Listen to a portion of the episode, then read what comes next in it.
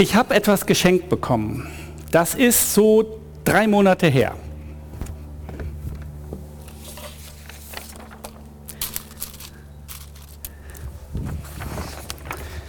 Das war eine kleine Obststiege. Kennt ihr diese Dinger, wo man Mandarinen drin kriegt? Und das war ein Geschenk von einer Gemeinde. Die haben das total lieb gemacht. Und zwar war deren Idee, Dankeschön zu sagen für eine Predigtreihe über den ersten Petrusbrief. Ähm, und darauf stand, auf, diesem, auf dieser Obststiege schön grün eingepackt, wie es von der Obststiege gehört, grün, ne? ist ja was für ein Garten. Ähm, Kräuter und Gottes Wort, das bringt Würze ins Leben. Okay, habe ich gedacht, das ist eine gute Idee. Ich bin sehr dankbar für solche Impulse. Und äh, ja, was macht man mit solchen Impulsen? Man versucht, was draus zu machen. Und zwar haben wir diese Setzlinge, wie sich das gehört, bei uns im Garten eingepflanzt. Und zwar so, dass wir hofften, allen Setzlingen gerecht geworden zu sein. Jetzt haben die Leute im Stream einen riesen Vorteil. Ihr seht ein paar Bilder, die können wir euch leider nicht präsentieren, weil wir hier draußen sind. Dafür dürft ihr singen. Also irgendwie, na, jeder hat so seine Probleme. Und sie hat ihre Probleme. Ähm, diese drei Setzlinge waren eine Zucchini, eine Paprika und Salbei, wie sich nachher herausstellte. Ja, ich habe ja so einen grünen Daumen, das ist der Hammer. Äh, fangen wir mal mit dem ersten an. Erstes Ergebnis war äh, die Zucchini. Zu der Ki Zucchini muss man sagen, das war eher so ein Wow-Erlebnis. Die Zucchini ist mittlerweile gefühlt ungefähr so breit, so gefühlt so von der Bühne aus so hüfthoch.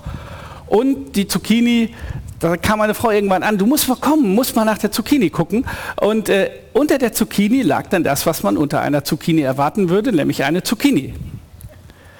Und äh, zum Schluss, nachdem diese Zucchini dann also ihre normale Reife erreicht hat, kam das Räumkommando, kamen zwei unserer Tageskinder und die haben diese Zucchini mit meiner Frau zusammen geerntet. Das sah so süß aus.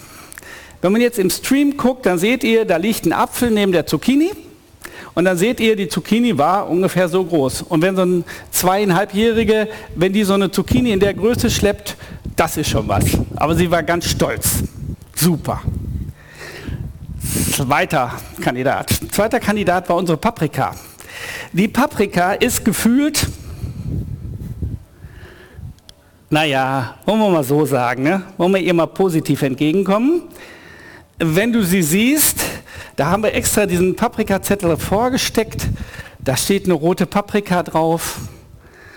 Und wenn du unsere Paprika siehst, okay, naja, die sieht so ein bisschen hömmelig aus. Das ist, wie man in Ostwestfalen sagt, ein Onnernörksel.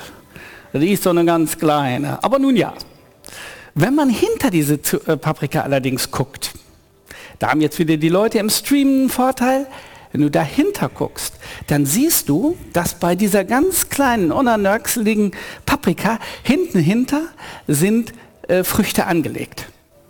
Das sieht man von vorne nicht. Und mittlerweile ist die größte, ich habe es nochmal kontrolliert, ungefähr so groß geworden. Kann bei der nächsten Woche eventuell auch noch ein bisschen Rot dran kommen. Grüne Paprika, naja. Okay, Letzter Kandidat war unser Salbei. Und bei dem Salbei muss man sagen, der hat so getan, was man von so einem Salbei so erwartet. Ne? Der ist gewachsen, den kann man abzupfen, da verwenden, wo man ihn im Essen haben wollte. Das fand ich echt mal gut. Also da ist wirklich was draus geworden aus diesem Geschehen. Und äh, ja, ich habe dann so gedacht, Moment mal, das ist doch irgendwie so alles, hm. Also bin ich hergegangen, habe ein bisschen in der Bibel rumgeguckt. Und ich bin auch sehr dankbar für äh, unseren Schulleiter des Gymnasiums, denn der hatte wohl das, den gleichen Gedanken, der hat ein paar Gedanken zu dieser Predigt dazu gesteuert, denn der hat damit auch die Andacht am Start des Schuljahres gemacht. Worüber denken wir eigentlich nach, wenn wir über Garten nachdenken? Was ist denn eigentlich ein Garten? Naja, sehr wahrscheinlich würdet ihr mir sagen, es gibt Ziergärten und Nutzgärten Gärten für Kinder, keine Kindergärten, das ist was anderes. Es gibt einen Garten als Atelier. Ich kenne Leute, die sind so gut künstlerisch begabt, dass sie mit äh, ihren Kunstwerken im Garten den Garten wirklich toll gestalten. Da merkt man, das sind wir Mitteleuropäer. Der Hebräer, der Mann, der Mensch der Bibel, die Frau der Bibel denkt da anders und sieht das auch anders. Denn die Leute der Bibel sind Menschen, die Steppenbewohner sind, die Wüstenbewohner sind. Und der Wortstamm im Hebräischen für Garten, der geht in Richtung eines umzäunten und gepflegten und umsorgten Teils des Geländes. Und ich würde euch gerne einmal mitnehmen in dieses Bild des Gartens und dann schauen wir mal, ob wir damit was tun können im Sinne dessen, dass wir Gottes Wort verstehen. Aber bevor ich das tue, würde ich gerne mit uns beten. Lieber Vater im Himmel, danke, dass du uns dieses Bild des Gartens in deinem Wort geschenkt hast. Und ich bitte dich, dass wir lernen und hineinschauen und dass du uns mit deinen Gedanken heute Morgen aus deinem Wort begegnen kannst. Amen. Also, wenn der Hebräer Garten hört, da hat Jones schon mal eben ein bisschen was verraten, dann denkt der Hebräer logischerweise sofort an eine Sache, die zur Geschichte dieses Volkes gehört, nämlich, dass der Garten der Herkunftsort von uns Menschen ist. 1. Mose 2.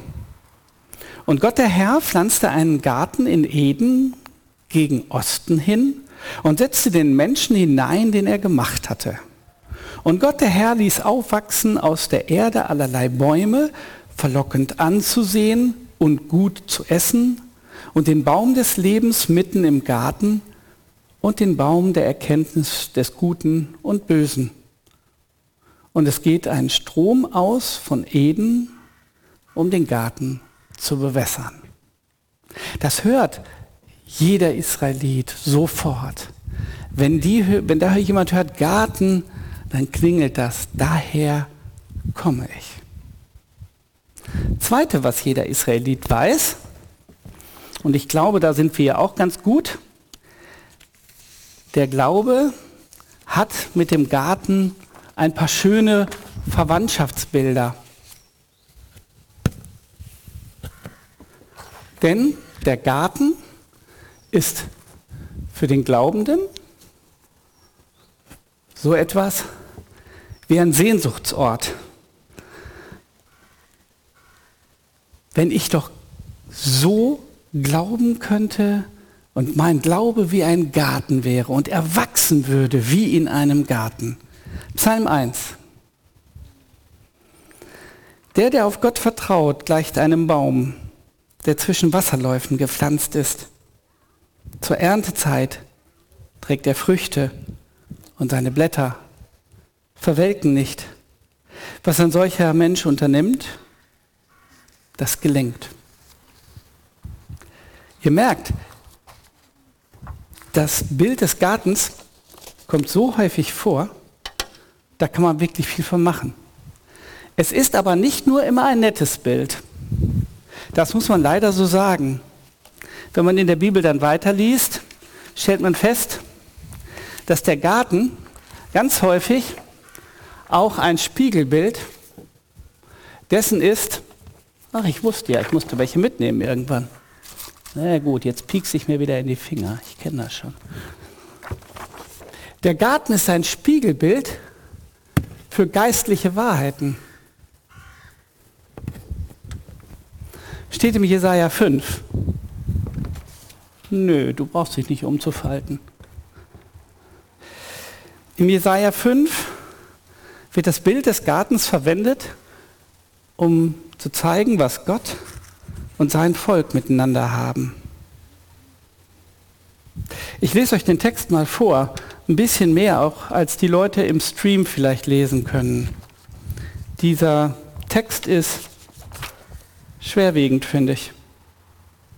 Wohlan, Jesaja 5, ab Vers 1. Ich will euch von meinem lieben Freund singen, ein Lied von meinem Freund und seinem Weinberg. Mein Freund hatte einen Weinberg auf einer fetten Höhe. Erste Feststellung, der weiß, wo man Weinberg anlegt. Und er grub ihn um und entsteinte ihn und pflanzte darin edle Reben. Schritt zwei, er weiß, wie man darin arbeitet. Er baute auch einen Turm darin und grub eine Kälte und wartete darauf, dass der Weinberg gute Trauben brächte. Aber er brachte schlechte.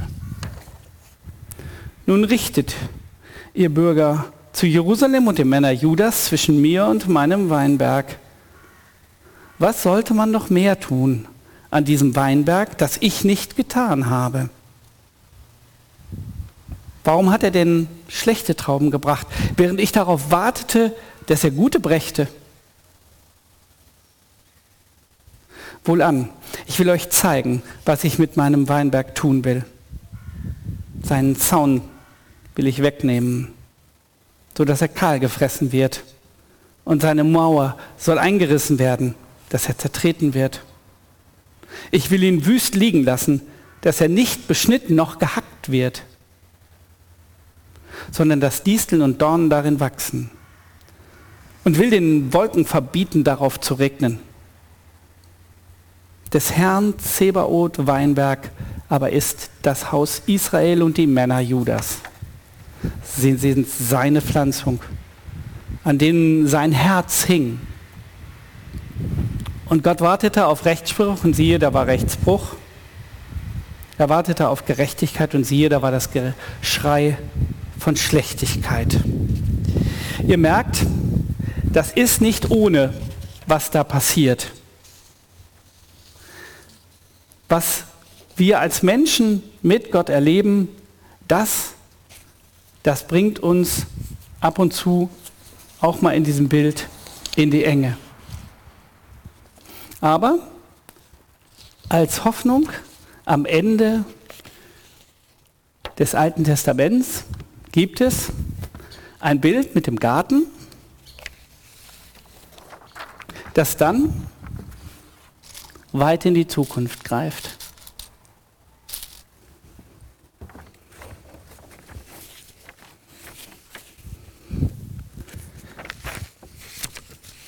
Dazu müsstet ihr, wenn ihr eine Bibel dabei habt, in den Jesaja, ins Jesaja-Buch gehen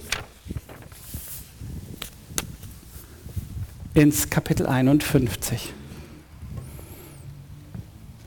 Ja, der Herr tröstet Zion.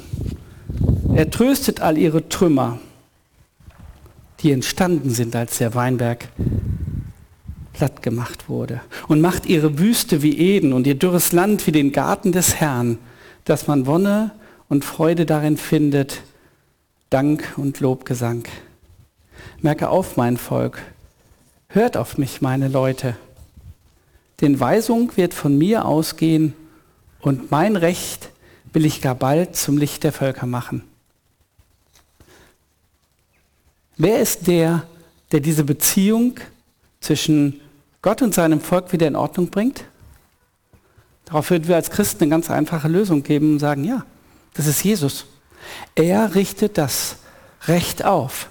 Er führt dazu, dass die Beziehung zwischen Gott und seinem Volk wieder wird wie in einem, wie einem guten Garten, wo es wächst und gedeiht. Soweit, so gut. Die biblischen Bilder. Das erhebt keinen Anspruch auf Vollständigkeit. Ist nur das, was mir über den Weg gelaufen ist. Wenn wir jetzt uns hier zusammensetzen würden, würden wir dann wahrscheinlich feststellen, dass wir bis morgen früh reden könnten, wo uns dieses Bild des Gartens in der Bibel noch über den Weg gelaufen ist. Was hat das jetzt mit uns zu tun? Denn die Frage müssten wir klären. Geht es dir vielleicht so wie den Israeliten, die eine große Sehnsucht hatten, die Sehnsucht hatten nach diesem so schönen Garten Eden, aus dem sie kamen? Geht dir das so? Wie wäre es denn mit dem Garten Eden, wo die Dinge, die man tut, sich lohnen, wo Fruchtbarkeit mein Leben begleitet, persönlich. mein Leben wächst, ich komme voran. Vielleicht auch ein persönlicher Garten Eden, beruflich. Dein Einkommen und Auskommen sind gesichert. Die Dinge sind sowohl ökonomisch als auch ökologisch sinnvoll. Und du bist nicht immer in der Frage, wie geht es weiter. Wie wäre es auch mit einem gemeindlichen Garten Eden, wo die Probleme weniger werden? Und die Probleme, die wir haben, die werden gelöst und es geht vorwärts. Ich weiß nicht, diese Sehnsucht habe ich. Habt ihr die auch? Die Sehnsucht nach so einem Ort, wo Gott mein Leben zutiefst mit Fruchtbarkeit beschenkt. Aber ich muss immer im Auge behalten, und das tut mir zwar im Herzen weh, aber es ist so, dass wir in einer gefallenen, in einer mühseligen Schöpfung leben und dass genau in dieser Schöpfung meine Sehnsuchtsgärten gepflegt werden wollen und entwickelt werden wollen. Hm. Das ist nicht so einfach und nicht ohne. Wenn ich aber so einen Garten haben will, ne? jetzt kommen die Leute, die einen Garten haben, dann gibt es, und auch das sollten wir uns vor Augen halten, Aufgaben in diesem Garten. Schön und gut Sehnsüchte zu haben, aber wie ist es mit den Aufgaben in diesem Garten? Jäten, düngen, bewässern. Wie groß ist meine Bereitschaft, die Aufgaben im Garten so auch wahrzunehmen? Da ist eine gewisse Regelmäßigkeit nötig. Jeder, der aus dem Urlaub schon mal zurückgekommen ist, am besten so nach vier Wochen, kommt man nach vier Wochen in einen schönen gepflegten Garten zurück im Sommer. Elisabeth, wo bist du? Du hast einen Garten, ne? Ja, ne? Wie sieht es dann bei dir im Garten aus? Da kriegst du einen Knall, oder? Genau, so hoch alles, ja. Und manchmal ist unser Leben genauso. Es gibt so Phasen, wo in unserem Leben die Dinge, die da eigentlich nicht hingehören, so hoch spirießen. Sind wir bereit, da, da dran zu gehen und das Unkraut rauszureißen? Uns von Gott sagen zu lassen, was in unser Leben hineingehört und was da auch nicht hineingehört.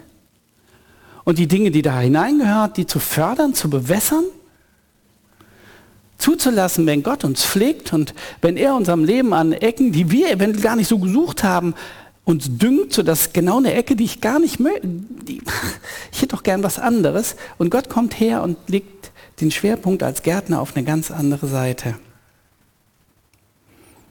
Ich muss zwei Sachen tun. Ich muss selber die Aufgaben in meinem Garten mit wahrnehmen, die Gott mir gibt. Und ich muss die Aufgaben, die Gott an mir erledigen will, ihn auch machen lassen. Und nicht sagen, ach nee, möchte ich jetzt aber nicht, tut mir leid. Ähm, kannst du das nicht bei meinem Nachbarn machen? Da ist das noch viel höher. Guck mal, Nach meinem Nachbarn, da steht das Unkraut noch höher als bei mir. Also bei mir steht so, aber da. Ähm, ich lade euch ein, in diesen Prozess einzusteigen, denn äh, sonst gelingt so ein Garten nicht. Letzter Gedanke für uns heute, bevor wir mal nach vorne gucken in das, was eventuell noch kommen soll. Ähm, es gibt ein Bild, das ich eben schon mal angerissen habe.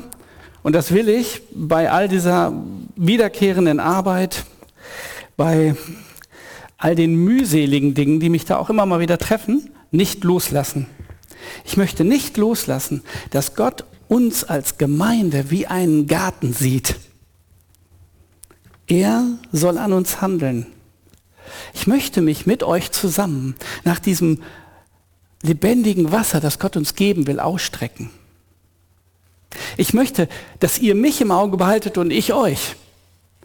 Dass wir als Gemeinde so Bäume sind in Gottes Garten und dass wir einander auch zumuten, wenn irgendwas schiefläuft, füreinander zu sorgen und uns gegenseitig zu korrigieren. Und ich möchte, dass dieser Garten nicht so wächst, wie wir uns das immer mal wieder so vorstellen. Da hat der eine mal die Idee, jetzt war eine ganze Zeit lang gab Steingärten, aber das ist jetzt nicht mehr so um vogue, jetzt fängt man wieder anders an. Du und ich, wir haben einen Maßstab, wie dieser Garten sich entwickeln soll. Und das ist Jesus und sein Wort.